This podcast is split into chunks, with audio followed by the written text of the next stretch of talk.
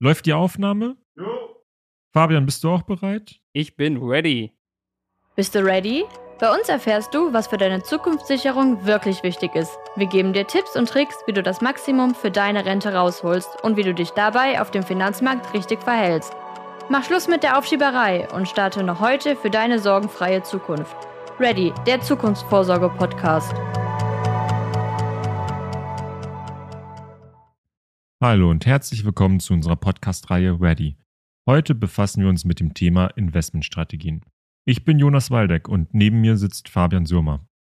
Ja, vielen Dank, Jonas. Ich freue mich auch sehr, heute mit dir den Podcast führen zu dürfen. Zu Beginn mal ein kleiner Fun-Fact. Was hat ein pfeilewerfender Affe mit einem aktiven Fondsmanager zu tun? Äh, Gute Frage, aber ja, keine Ahnung. Sie erzielen die gleiche, wenn nicht sogar bessere Rendite. Echt? Das ist ja wirklich verrückt. Aber wie genau soll ich mir das vorstellen? Das haben tatsächlich einige Studien ergeben. Dort gab es eine Liste mit 1000 Aktien, die an die Wand gehängt wurden, und mehrere Affen wählten je 30 Aktien durch Dartfallwürfe aus. Das Ergebnis lag im Schnitt in jedem Jahr um 1,7% höher als der Markt. Raven war einer der bekanntesten Schimpansen. Er legte 1999 ein Aktienportfolio an, das am Jahresende seinen Wert um 213% gesteigert hatte. Damit schlug der sechsjährige Affe rund 6000 Broker an der Wall Street und wurde 22. bester Investor des Jahres. Aber nicht jeder von uns hat jetzt ja einen Raven oder eine Horde Schimpansen im Keller hocken, die sich um unsere persönliche Altersvorsorge kümmern. Also was genau kann ich jetzt tun? Ja, mit Hilfe der vorherigen Podcasts haben wir ja schon verstanden, dass es wichtig ist, sich frühzeitig mit seiner Altersvorsorge zu beschäftigen. Ich habe bereits angefangen und mir ein Depot eröffnet und die ersten Wertpapiere eingekauft. Das habe ich auch bereits getan. Aber gerade jetzt zu Corona-Zeiten und auch zu Beginn der Corona-Krise ging es im Finanzmarkt ja wirklich drunter und drüber. An einem Tag sprangen die Kurse nach oben und am anderen Tag fielen sie komplett in den Keller. Ich hätte am liebsten an einem Tag halt mein ganzes Depot verkauft und am anderen Tag wieder komplett neu gekauft. Ja, kann ich voll verstehen. Aber das sind diesen, diese Heuristiken, denen wir unterliegen und die unser Verhalten beeinflussen. Genau. Das haben wir in den anderen Podcasts schon erfahren. Und auch, dass unter anderem zum Beispiel die Verlustaversion für mein Verhalten in diesem beschriebenen Szenario verantwortlich sein kann. Ich weiß, dass ich irrational handle und mich von meinen Emotionen leiten lasse. Aber es muss doch irgendwas geben, was ich genau dagegen tun kann. Mein Ziel ist es ja schließlich, langfristig für meinen Ruhestand vorzusorgen. Ja, es hat sich herausgestellt, dass es am effektivsten ist, sich seine eigene Investmentstrategie zu erarbeiten. Und genau das möchten wir heute tun. Wir wollen herausfinden, wie du für dich eine passende Strategie finden kannst, um erfolgreich für deine Altersvorsorge zu investieren. Ganz nach dem Motto, kein Plan, keine Rendite.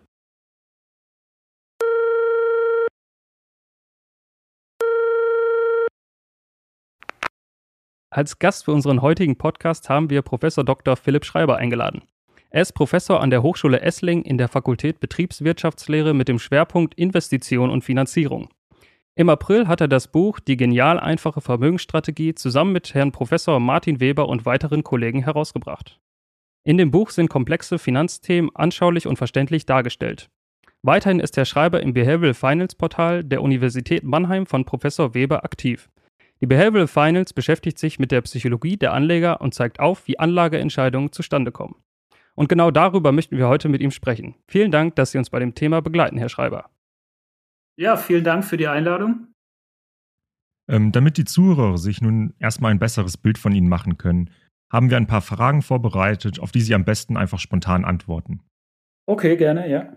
Lieber mit dem Bus fahren oder Fahrrad fahren? Äh, lieber Fahrrad fahren. Ähm, was ist denn so Ihre Lieblingssportart, wenn Sie lieber Fahrrad fahren würden? Ähm, naja, also zum selber machen wahrscheinlich äh, Fußball spielen und äh, okay, zum Anschauen auch Fußball spielen. Also wahrscheinlich Fußball immer im Allgemeinen. ja, super. Ja, äh, nächste Frage. Gucken Sie lieber Serien oder eher Filme? Ähm, lieber Filme. Serien habe ich, äh, glaube ich, nicht die Ausdauer, immer bis zum Ende dabei zu bleiben.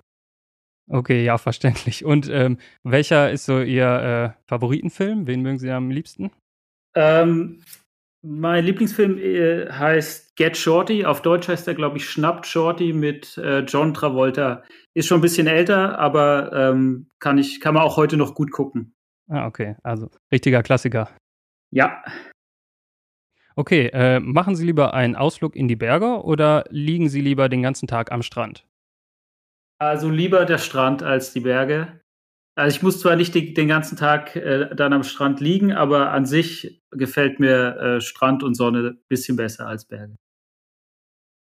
Hätten Sie lieber eine Horde Schimpansen im Keller oder einen Koala im Bett? Ähm, lieber einen Koala im Bett. Okay, warum lieber den Koala als die Schimpansen? also ähm, ich, äh, ich, bin, äh, ich hab, musste erst kurz nachdenken. Äh, ich habe Koala kurz mit Panda-Bär verwechselt. Meine Frau ist Lehrerin.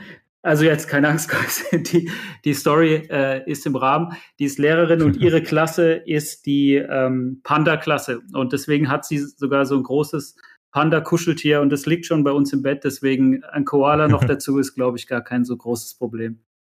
Ja, das ist doch eine schöne Geschichte. Ja. okay, äh, äh, letzte Frage. Wenn Sie jetzt Karaoke singen müssten, welches Lied würden Sie wählen? Oh, ähm, das ist schwierig. Ähm, ich glaube, äh, ich würde Ring of Fire äh, wählen. Den Interpret kenne ich nicht. Äh, das ist das einzige Lied, was ich schon mal, wo ich schon mal genötigt wurde, Karaoke zu singen und wahrscheinlich würde ich das einfach wieder nehmen. Okay, ja. Da hat man schon mal ein bisschen Erfahrung genau, damit, ne? Genau. Äh, ja, vielen Dank erstmal dafür. Ähm, kommen wir nun zu unserem Thema. Äh, wir haben es eingangs erwähnt und jeder hat es jetzt mittlerweile auch durch die Corona-Krise erlebt, dass die Zukunft ähm, wirklich unsicher sein kann. Äh, Herr Schreiber, warum brauche ich jetzt konkret eine Strategie, um erfolgreich zu investieren? Hm, also ich, äh, wenn ich, wenn ich darüber nachdenke, dann würde ich, glaube ich, erstmal so anfangen, dass ich mir überlege, was ist die Strategie? Und für mich ist eine Strategie im, ganz allgemein gesprochen so ein bisschen einfach ähm, vielleicht ein Plan, den ich, den ich mir mache, um ein gewisses Ziel zu erreichen. Und ich glaube, wenn man das so sieht, hat man da schon die zwei wichtigsten Aspekte auch für die Kapitalanlage drin. Also ich muss mir zum einen überlegen, was ist eigentlich mein Ziel? Wo möchte ich hin mit, mit meiner ähm, Investition oder mit der Anlage in ähm, Wertpapiere? Und die zweite Frage ist, wie kann ich es erreichen? Also was ist eigentlich konkret dann mein Plan, um zu meinem Ziel zu kommen? Und ich glaube, dass das halt wichtig ist, weil, naja, je nach Ziel brauche ich eben unterschiedliche Vorgehensweisen. Es ist was anderes, wenn ich sage, ich spare jetzt ein bisschen Geld, um vielleicht in ein, zwei Jahren eine große Hochzeitsfeier bezahlen zu können oder in drei, vier Jahren ein Auto zu kaufen oder in zehn Jahren ein Haus zu kaufen oder vielleicht in 20, 30, 40 Jahren meine Rente aufzustocken. Wenn ich verschiedene Ziele habe, verlangt es eben dann auch äh, verschiedene Pläne so ein bisschen. Und irgendwie ist es ja auch, ich hatte mir dann überlegt, was ist umgekehrt? Was wäre denn die Alternative, wenn ich keine Strategie habe? Das wäre ja, ich mache es einfach ohne Plan. Und ich glaube, das ist äh, an sich halt schwierig. Dann, dann würde ich ja nur durch Zufall mein Ziel erreichen. Und egal, ob es jetzt um Kapitalanlage oder sonstige Entscheidung geht, braucht man halt, glaube ich, immer eine Strategie. Ja, genau, das wäre dann so nach dem Motto, okay, ähm, ich nehme jetzt erstmal einfach ein bisschen Geld zur Seite oder lege mir das dann für die Altersvorsorge an, ähm, habe jetzt aber nicht wirklich einen Plan, okay, was möchte ich in Zukunft wirklich erreichen, was möchte ich auch in der Rente dann an Geld haben, sondern einfach erstmal, okay, ich lege mir was an die Seite monatlich. Ja, genau. Und vielleicht, was, was die Entscheidung der Kapitalanlage dann doch noch ein bisschen von anderen Entscheidungen unterscheidet.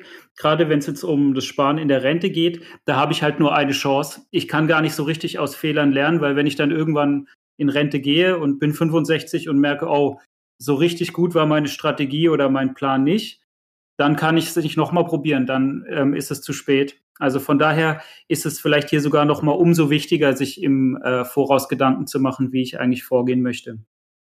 Genau, ja. Und äh, zwischendurch hat man ja eventuell auch jetzt wie in der Corona-Krise so Krisenzeiten. Was würden Sie da speziell empfehlen oder äh, was kann da helfen?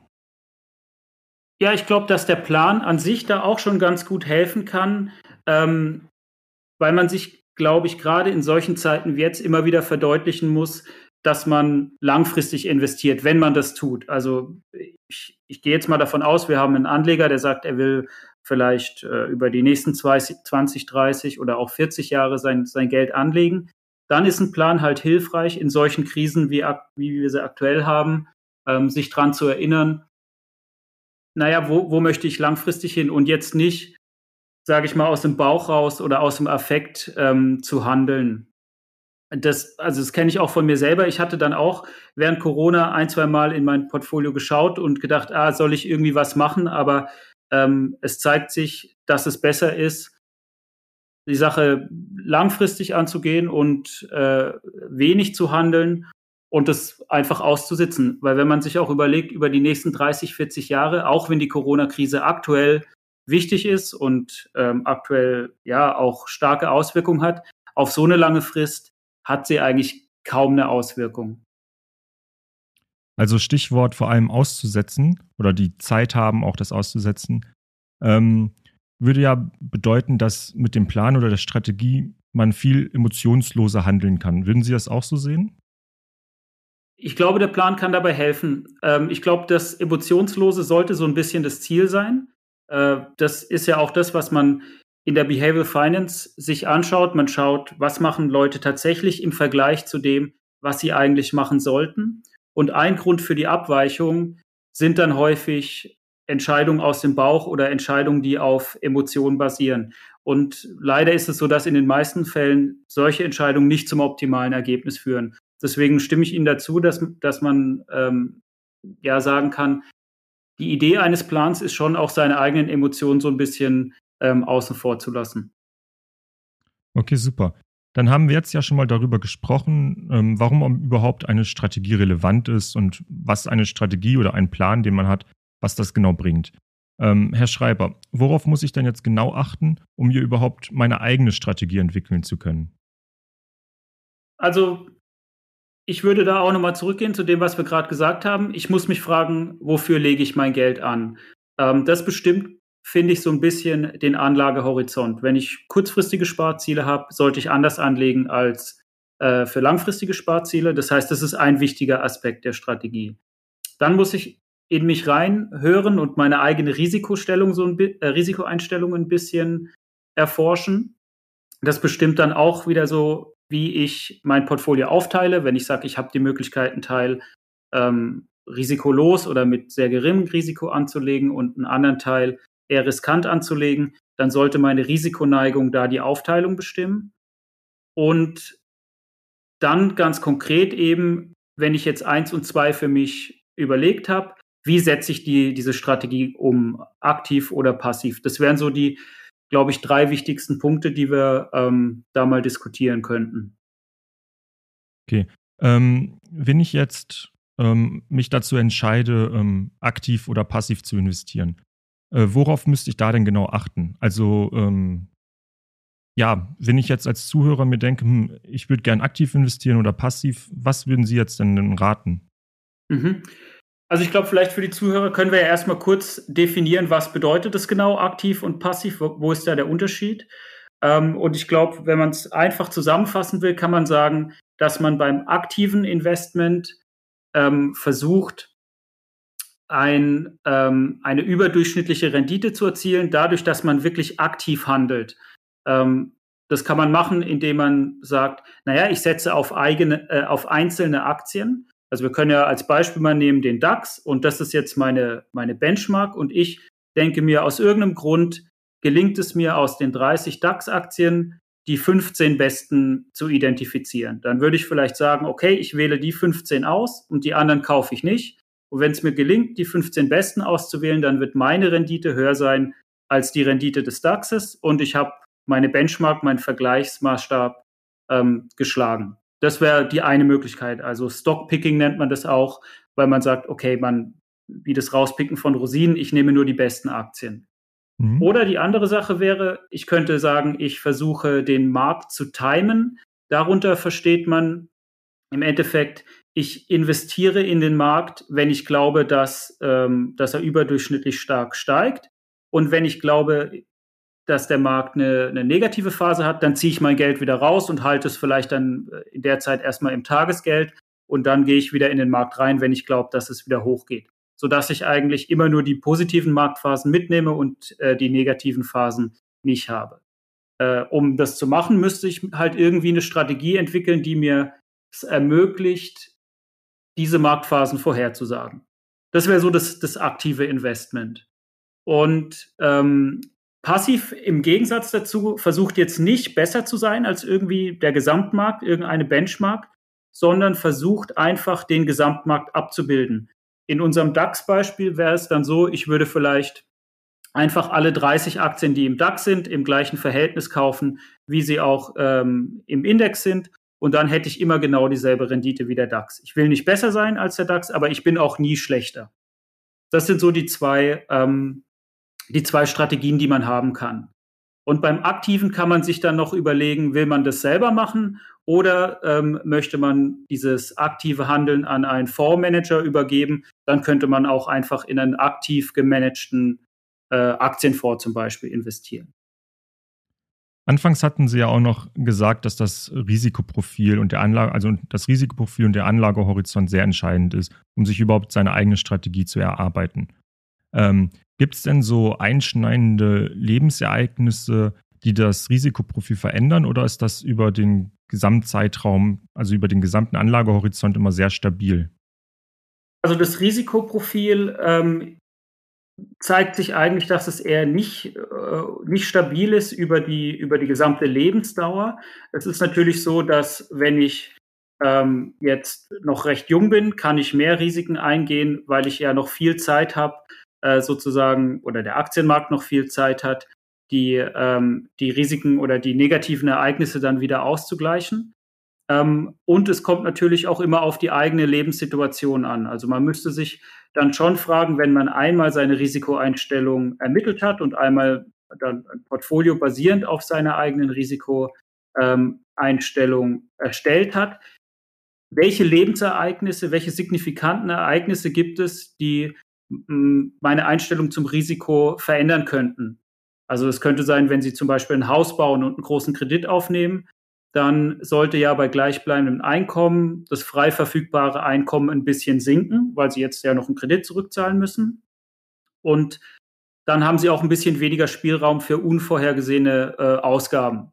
Und das sollte dann eigentlich dazu führen, dass Sie vielleicht das Risiko in Ihrem Aktienportfolio ein bisschen reduzieren, um das Ganze einfach auszugleichen.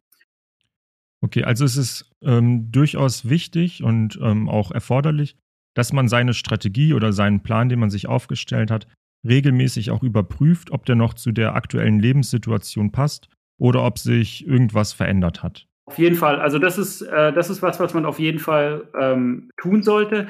Man kann das, sage ich mal, äh, eventgetrieben machen, also dass man sagt, naja, ich muss ja nicht jedes Jahr meine Risikoeinstellung überprüfen, sondern nur, wenn was in meinem Leben passiert, was irgendwie ein großes Ereignis darstellt, wie jetzt eben der, der Hauskauf oder ich habe einen neuen Job oder ich bekomme Kinder oder heirate, dann könnte es natürlich sein, dass, dass sich die ähm, Risikoeinstellung ändert. Und dann sollte man einfach noch mal ein bisschen, ja, noch mal ein bisschen drüber nachdenken, ähm, ob das, das Portfolio, das man hat, noch zur eigenen Risikoeinstellung, äh, noch zur Risikoeinstellung passt. Okay. Ja, ähm, ich hätte noch mal eine Nachfrage zu dem, zu dem Hausbau. Das, ähm, ist das dann auch eine Strategie, die man sozusagen verfolgt? Also, dass man ähm, jetzt abgesehen hier in, in Aktien in, investiert und dann nebenbei sich jetzt noch, äh, ja, sag ich mal, ein Haus baut und ähm, ja, gehört das dann auch mit zur Strategie? Äh, das ist eine gute Frage. Also der, der Hausbau stellt ja dann bei den meisten Leuten den größten Teil ähm, des Portfolios, sage ich mal, dar, weil äh, das einfach ähm, vom, naja, weil das so, so ein teures Asset ist, dass, dass man dann in Immobilien eigentlich überinvestiert ist, wenn man sich jetzt ähm, im Vergleich dazu so ein klassisches Marktportfolio anschauen würde, in dem Aktien, Anleihen, vielleicht Rohstoffe und Immobilien drein, äh, drin sein sollten, dann ist man wahrscheinlich mit der eigenen Immobilie ein bisschen überinvestiert in, in dem Bereich. Plus man hat halt auch noch ein Klumpenrisiko, weil ja das ganze Geld nur genau in einer Immobilie steckt. Ähm, von daher muss man sich das überlegen, ob, ob, äh, ob man das machen, muss, äh, machen möchte. Ähm, man sollte dann auf jeden Fall schauen, wie wie passt die Immobilie ins eigene Portfolio oder wahrscheinlich ist es andersrum besser gesagt, wie passt denn das eigene Portfolio zur Immobilie? Vielleicht ist es dann tatsächlich so, dass ich ein bisschen Risiko rausnehme, wenn ich in, im Immobilienbereich schon äh, ein großes Risiko äh, dann, dann eingegangen bin. Aber da ist ja, denke ich, dann auch nochmal sehr abhängig, ob man die Immobilie eigen, eigen nutzen möchte und drin leben möchte oder ob man dies auch wirklich als eher als Anlage sieht und die Immobilie fremd benutzen lässt, also vermietet. Hm, das weiß ich ehrlicherweise gar nicht so genau. Äh, klar, wenn ich jetzt sage, okay, ich kaufe mir eine kleine Wohnung und äh, vermiete die, dann ist es auf jeden Fall was anderes im Vergleich zu, ich kaufe mir selber ein großes Haus und wohne in dem drin. Aber wenn jetzt die Immobilien dieselbe Größe haben, sollte es ja jetzt nicht so einen riesigen Unterschied machen, ob ich ähm, zum Beispiel 1000 Euro Miete spare, die ich jetzt nicht mehr zahlen muss, oder, oder 1000 Euro Mieteinnahmen bekomme, weil ich äh, die Immobilie an jemand anderen vermiete. Also da bin ich mir nicht so sicher, aber ich bin auch kein Experte für, äh, für Immobilien. Ähm, das ist nicht meine, meine Anlageklasse unbedingt. Ja, ähm, dann wollen wir auch ein bisschen näher auf die Strategien eingehen. Wir mhm. haben ja jetzt am Anfang ein bisschen erläutert, warum eine äh, Strategie äh, wichtig ist und äh, ja, was zu beachten ist, um sich seine eigene Strategie zu erarbeiten. Da haben wir einmal den Anlagehorizont, der muss definiert werden, das Risikoprofil muss erarbeitet werden und dann natürlich auch die Entscheidung zwischen dem aktiven und passiven Investieren. Mhm. Ähm, ja. Da, genau, dazu würde ich gerne noch, noch ganz kurz was sagen, weil wir hatten ja vorhin das mal so definiert, was aktiv und passiv ist äh, und, und wo die Unterschiede sind.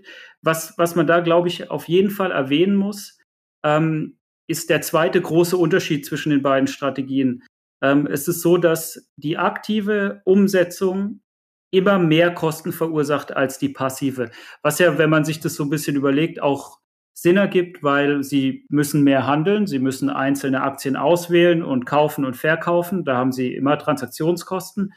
Und sie brauchen auch jemand, also entweder sie machen es selber oder sie bezahlen einen Fondsmanager dafür, ähm, der sich jetzt überlegt, okay, welche Aktien sind denn die besten? Also sie brauchen ein Research-Team als Fondsmanager, sie müssen Zeit und Geld aufwenden, um äh, Informationen zu, ähm, sich Informationen zu beschaffen. Und der Kostenunterschied zwischen der aktiven Strategie und einer passiven beträgt so im Schnitt zwischen ein und äh, ein und zwei Prozent pro Jahr. Also es bedeutet ganz einfach, äh, wenn wenn Sie äh, jetzt zum Beispiel einen aktiven Fonds kaufen, dann wird jedes Jahr ähm, ein oder zwei Prozent mehr vom Fondsvermögen rausgenommen und das ist einfach die Gebühr, die der Fondsmanager dafür nimmt. Und wenn man sich das überlegt, dann ist ja die Frage eigentlich, ähm, ist die Rendite der aktiven Fonds jetzt um ein bis zwei Prozentpunkte auch höher als die der passiven, dann würde sich ja lohnen. Das wäre dann eigentlich ja was Schönes, wenn wir vier, fünf Prozent mehr Rendite bekommen, aber nur ein, zwei Prozent mehr zahlen müssen. Oder ist es so, dass die Rendite ungefähr vergleichbar ist?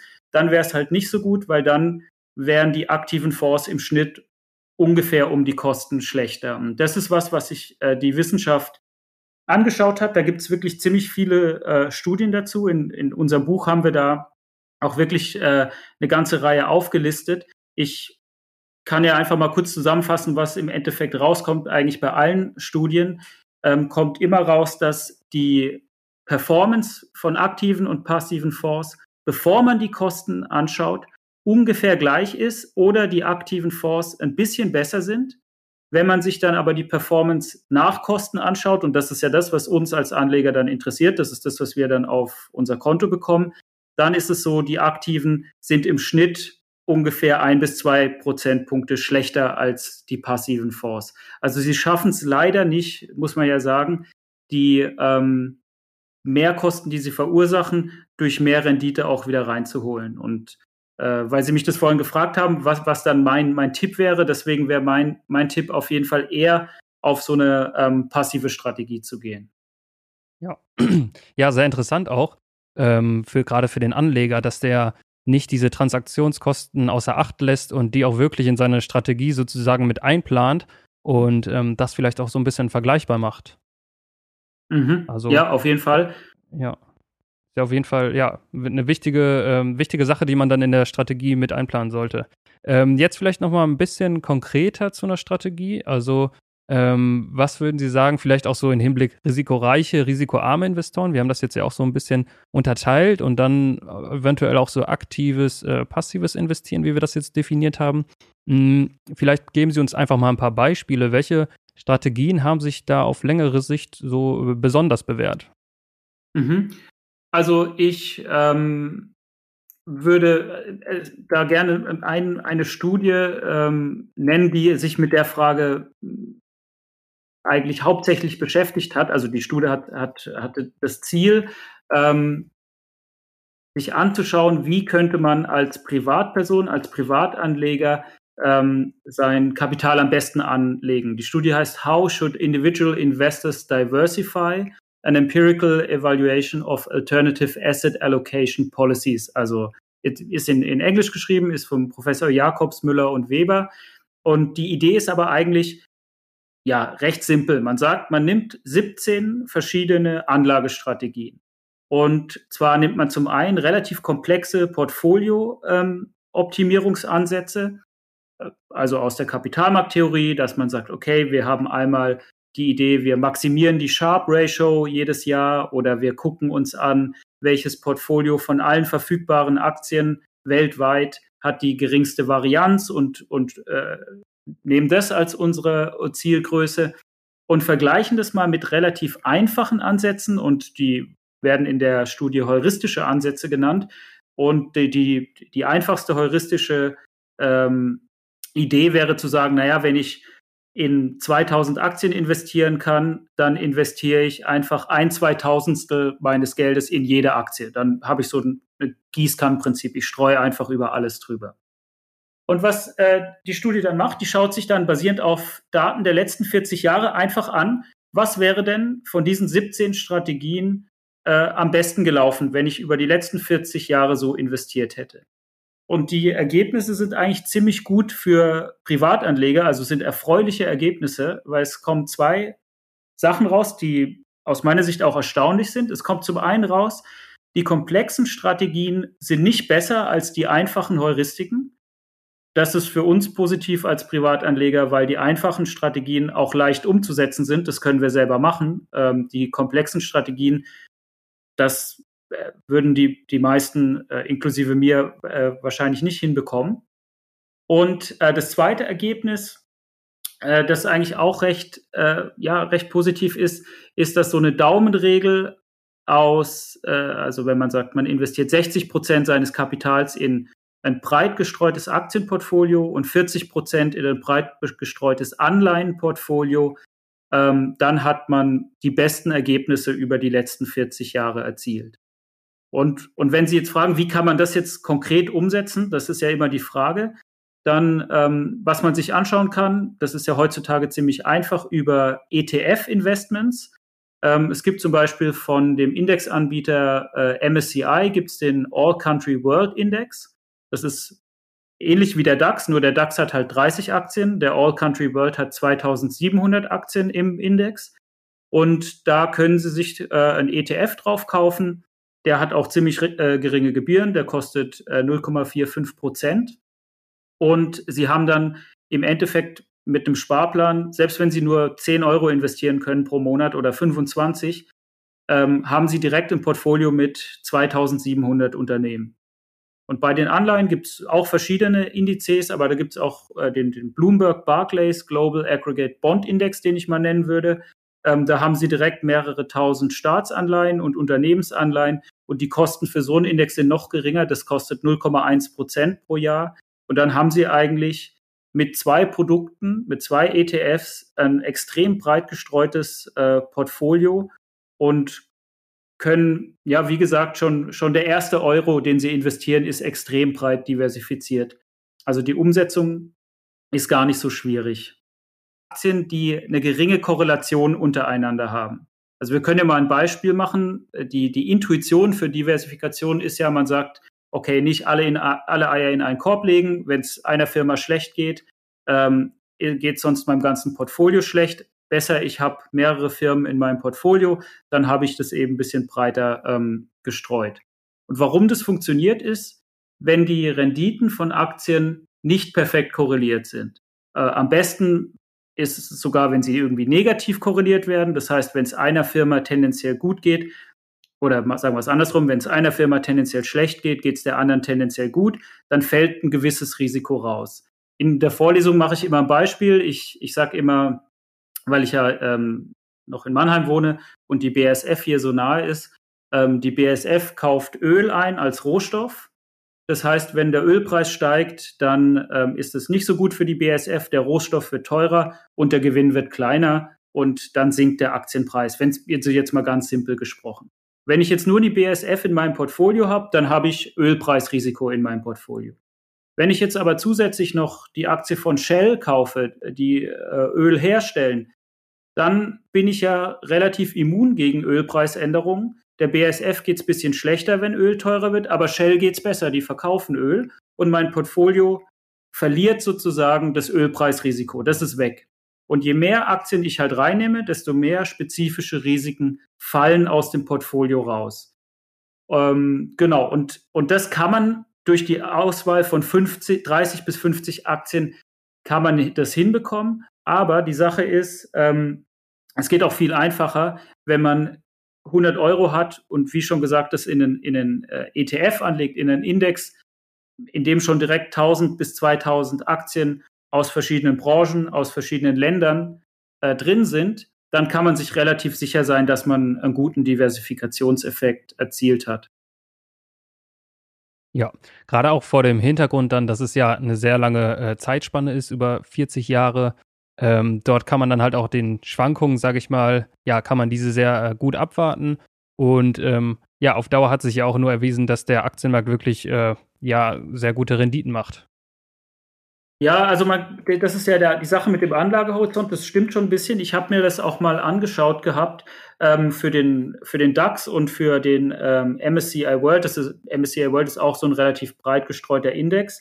Und ähm, beim DAX ist es tatsächlich so, dass wenn Sie sich jetzt äh, zum Beispiel mal anschauen, da könnte es, wenn der Hörer das äh, machen möchte, kann man auf die Internetseite des Deutschen Aktieninstituts gehen. Da gibt es sowas, das heißt Rendite-Dreieck. Da kann man immer sehen, wie, wie hoch war die durchschnittliche Rendite pro Jahr für verschiedene ähm, Anlagehorizonte. Und wenn man noch die Daten äh, dazu sich runterlädt, kann man auch ein bisschen was ausrechnen. Das habe ich mal gemacht.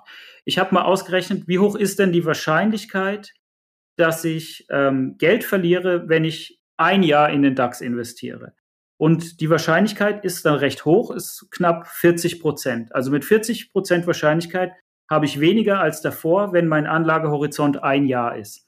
Deswegen sollte man in unserem Beispiel mit der Hochzeit, wenn ich nächstes Jahr heiraten will und ich will mein Geld dafür äh, ansparen, sollte ich das am besten nicht in Aktien stecken, weil es dann kann es sein, dass äh, ja, es eine kleine Party wird. Ähm, je länger jetzt aber der Anlagehorizont wird, desto geringer wird die Wahrscheinlichkeit, dass ich was verliere.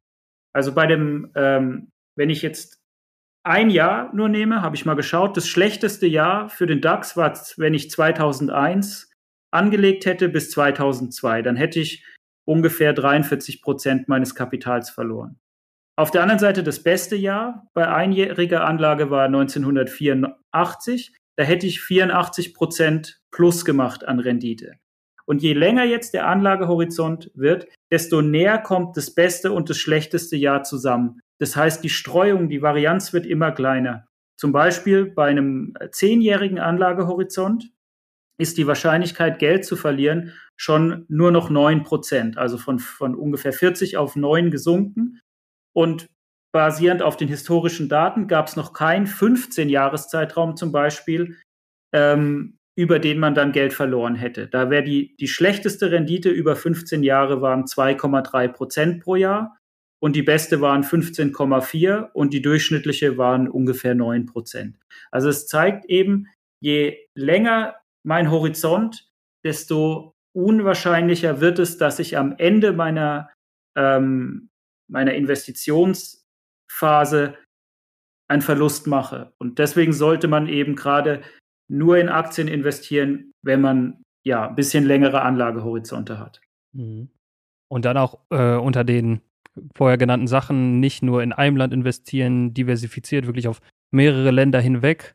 Mhm. Ähm, da hat man jetzt ja auch viel rausgehört, also dass das schon eine gute Anlagemöglichkeit Form ist für auf längere Sicht gesehen. Haben Sie denn da jetzt noch, ähm, ja, sage ich mal, andere Sparten, wo man reingehen könnte? Ähm, vielleicht Immobilien oder weitere Sachen, die auch mhm. so ein Phänomen aufzeigen, also wo das auch vorkommt?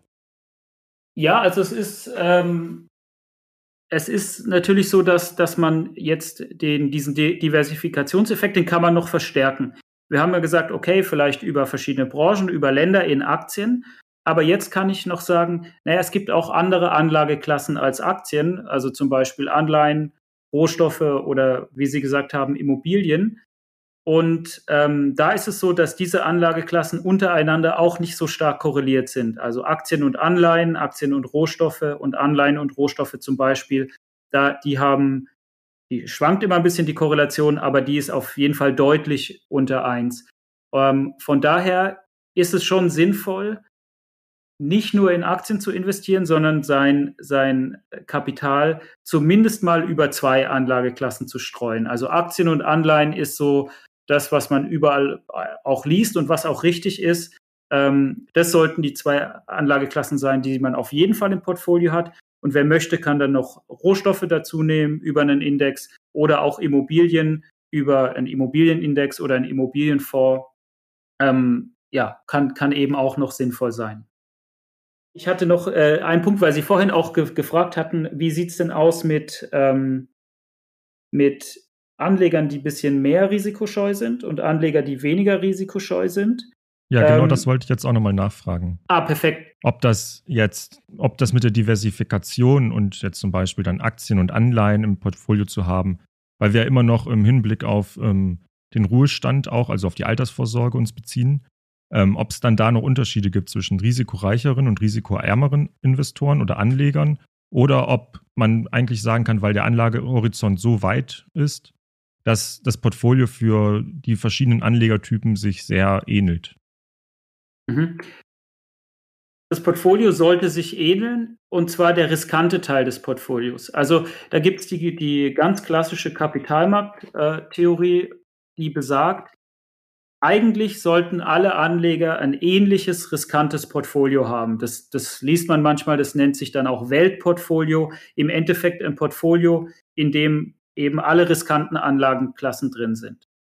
Jetzt kann es aber so sein, dass äh, Sie vielleicht ein bisschen weniger risikoavers sind als ich. Dann müssen wir uns ja dann trotzdem ein bisschen unterscheiden können in, in unserem Portfolio. Und die eigene Risikopräferenz kommt dann ins Spiel, ähm, wenn ich mir überlege, wie viel Prozent meines Kapitals investiere ich jetzt in das riskante Portfolio und wie viel Prozent lege ich risikofrei an. Also wenn wir jetzt mal äh, als Beispiel nehmen, wir hätten irgendwie ein Weltportfolio und das hätte eine Volatilität, das ist das Maß fürs Risiko von 20 Prozent. Dann gäbe es vielleicht Anleger, die sagen, okay, 20 Prozent Risiko, also Volatilität ist genau für mich passend. Die würden dann ihr ganzes Geld, das sie investieren möchten, in dieses Portfolio anlegen. Ich zum Beispiel würde dann sagen, naja, für mich ist 20 ein bisschen zu hoch. Ich hätte lieber 10% Risiko. Dann müsste ich aber nicht mein ganzes Portfolio umschichten, sondern ich würde einfach von 100 Euro, die ich investieren äh, wollen würde, nur 50 Euro in das riskante Portfolio legen und die anderen 50 dann auf ein Tagesgeldkonto oder ein Sparbuch oder auf der Bank lassen. Und dann hätte ich äh, also 50 Prozent ohne Risiko plus 50 Prozent mal ein Risiko von 20 Prozent würde dann genau mein meine gewünschte Risikohöhe ähm, äh, ergeben. Und damit könnte ich dann mein Portfolio so ein bisschen steuern. Ja, ähm, vielen Dank äh, schon mal für diese Einblicke. Und äh, haben Sie denn noch äh, ja, ein Erkenntnis oder einen Einblick so zum Abschluss für die Zuhörer? Also so vielleicht so einen letzten Tipp, den Sie äh, noch gerne auf den Weg geben möchten? Ja, also es gibt, glaube ich, drei Sachen, die, die man so ein bisschen ähm, beachten muss. Die, die eine Sache, die haben wir schon mal kurz angeschnitten, das ist die eigene Risikoeinstellung. Äh, wir haben darüber gesprochen, aber als Hörer würde ich mich jetzt fragen, naja, wie kann ich denn meine eigene Risikoeinstellung äh, überhaupt bestimmen? Woher weiß ich denn, ob ich jetzt jemand bin, der eher einen Großteil riskant anlegt oder lieber einen Großteil in ein nicht so riskantes Portfolio? Ähm, da das ist was, was nicht so einfach ist, aber da gibt es ein paar Tools, die man, die man nutzen kann. Ähm, es gibt ja von Banken immer äh, solche Fragebögen, die, die muss man ausfüllen. Die sind eigentlich da, genau dazu da, um die eigene Risikoeinstellung zu erfragen. Die funktionieren ganz okay.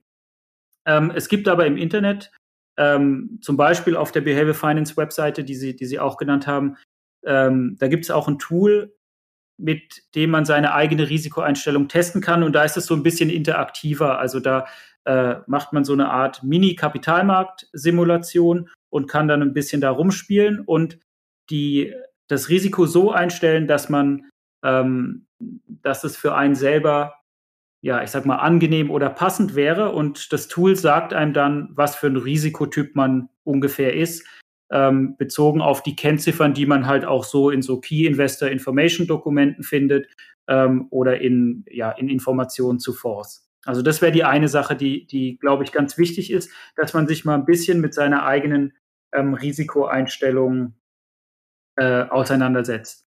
Und die anderen zwei Tipps sind, glaube ich, eher ein bisschen pragmatischer. Also ich, ich, ich habe so manchmal das Gefühl, dass, ähm, dass gerade die Kapitalanlage ein Thema ist, ähm, dass das ein Thema ist, wo sich die Leute nicht so gerne und nicht so viel drüber ähm, Gedanken machen und sich auch nicht so viel informieren, wie im Vergleich, wenn jetzt jemand ein Auto kauft oder einen Fernseher aus meinem Freundeskreis, habe ich das Gefühl, dann mutieren die ähm, plötzlich innerhalb eines Monats zu äh, Experten für Flachbildfernseher äh, und wissen mehr als jeder Verkäufer bei Mediamarkt. Aber wenn es darum geht, wie soll ich mein Geld anlegen, dann naja, dann hört man sich halt äh, 20 Minuten was von seinem Sparkassenberater an und dann macht man das. Und das, glaube ich, ist ein Fehler. Also man sollte sich informieren. Deswegen ist auch so ein Podcast, wie Sie den äh, hier machen, äh, wirklich optimal. Man gibt so viele Quellen, Podcasts, Bücher, YouTube, Foren. Man sollte sich auf jeden Fall ein bisschen damit auseinandersetzen. Und die zweite Sache oder die dritte dann wäre, ähm, auch einfach mal anfangen. Also sich auch einfach mal trauen, ein bisschen was anzulegen. Vielleicht erstmal einen ETF-Sparplan ähm, und dass man mal einen Fuß in der Tür hat und dann kommt es ja schon von alleine, dass man sich damit äh, beschäftigt, weil selbst wenn die Strategie noch nicht perfekt ist, ist es auf jeden Fall besser als gar nichts zu machen. Und äh, von daher würde ich das den Leuten auch mitgeben. Setzt, setzt euch mal damit auseinander und fangt einfach mal mit einem kleinen Betrag an, ein bisschen was zu machen. Diese drei ähm, Punkte beziehen sich jetzt ja primär dann aber auf Menschen oder Zuhörer, die schon motiviert sind, dann auch wirklich was für ihre Altersvorsorge zu tun. Mhm. Können Sie oder ja, wollen Sie noch irgendwas den Leuten auf den Weg gehen, die eigentlich sich so gar nicht mit dem Thema beschäftigen wollen oder es zurzeit nicht tun? Aber das Thema Altersvorsorge betrifft ja auch diese Menschen. Das ist richtig. Also ich glaube, ja, Sie, da haben Sie schon einen Punkt. Das ist was, was für viele Leute jetzt noch nicht greifbar ist und jetzt aktuell halt noch kein Problem. Aber wie wir vorhin ja äh, schon gesagt haben, zu dem Zeitpunkt, zu dem es dann ein Problem wird, wenn ich in Rente gehe, dann ist es zu spät. Dann kann ich nicht mehr äh, rückwirkend meine, meine Entscheidung ändern. Deswegen glaube ich, was, was jeder mal machen kann, was wirklich auch ähm, nicht viel nicht viel Aufwand ist und was vielleicht auch ein bisschen Spaß macht, wenn man einfach mal ähm, so einen Rentenrechner im Internet sich sucht und mal eingibt, wie viel Gesetz, also seine Daten eingibt und so ein bisschen eine Vorhersage bekommt, ähm, wie hoch die gesetzliche Rente ungefähr ausfallen wird für einen. Und ich glaube, dann wird man sehen, dass es gar nicht so viel ist, wie, wie viele Leute denken, dass es, äh, dass es auf jeden Fall, wenn man nicht noch zusätzlich was macht, ein Einschnitt im Lebensstandard ist. Und ich glaube, von da ausgehend kann man sich ja dann rückwärts ein bisschen überlegen, naja, wenn ich das vermeiden möchte, dann muss ich mich wohl oder übel mit dem Thema Kapitalanlage ähm, befassen und muss auch da was in die Richtung machen. Äh, es gibt vielleicht noch zwei Tipps äh, für, für Webseiten. Eine, eine Website, die heißt extraetf.com und eine heißt justetf.com. Die sind, haben beide eben Informationen zu ETF-Sparplänen aber die haben auch ähm, ganz nette Rechner und Tools. Und was man sich da zum Beispiel ausrechnen kann, ist, ähm, wie viel, wenn ich jetzt über 30 Jahre zum Beispiel jeden Monat 100 Euro in ein ETF anlege, wie viel Geld werde ich dann nach 30 Jahren ungefähr haben und wie viel davon ist Rendite und wie viel davon sind Einzahlungen. Also die, das vergleicht im Endeffekt, wie viel hätte ich wenn ich keine Rendite erwirtschaften oder keine Zinsen bekommen würde, also nur die Einzahlung, also 100 Euro pro Monat wären 1200 pro Jahr, mal 30 Jahre hätte ich 36.000 Euro. Wenn ich aber das Ganze anlege, dann kommt eben ein deutlich höherer Betrag raus und dann wird man sehen, dass ähm, der Betrag vier, fünf, sechs Mal höher ist als das, äh, was ich einzahle. Das heißt, wenn ich mich nicht mit dem Thema auseinandersetze, müsste ich im Schnitt fünfmal so viel sparen wie mein, wie mein Kollege, der sein Geld anlegt, wenn ich mein Geld nur aufs Sparbuch lege. Und dann kommt man wahrscheinlich zu dem Schluss, naja, fünfmal so viel zu sparen, äh, ist wahrscheinlich schwierig und äh, könnte auch nochmal eine Motivation sein, sich äh, mit, dem, mit dem Thema dann Kapitalanlage, nicht nur sparen, sondern das Geld dann auch anlegen, zu befassen. Ja, auch äh, sehr schön für unsere Zuhörer, ähm, dass sie sich einfach mal damit ähm, ja, ein bisschen beschäftigen sollen, vielleicht auch mit anderen Leuten drüber reden, mit Freunden, Arbeitskollegen. Und dass es vielleicht auch so ein Trend wird, wie über den nächsten Flachbildfernseher zu reden. Also, dass man da einfach so den Austausch anregt und äh, einfach mal mit kleinen Beträgen anfang, anfängt. Also schon, ja, sehr schöne Tipps. Vielen Dank auch ähm, ja, für Ihre Bereitschaft. Danke für die Einladung das und danke für das Interview.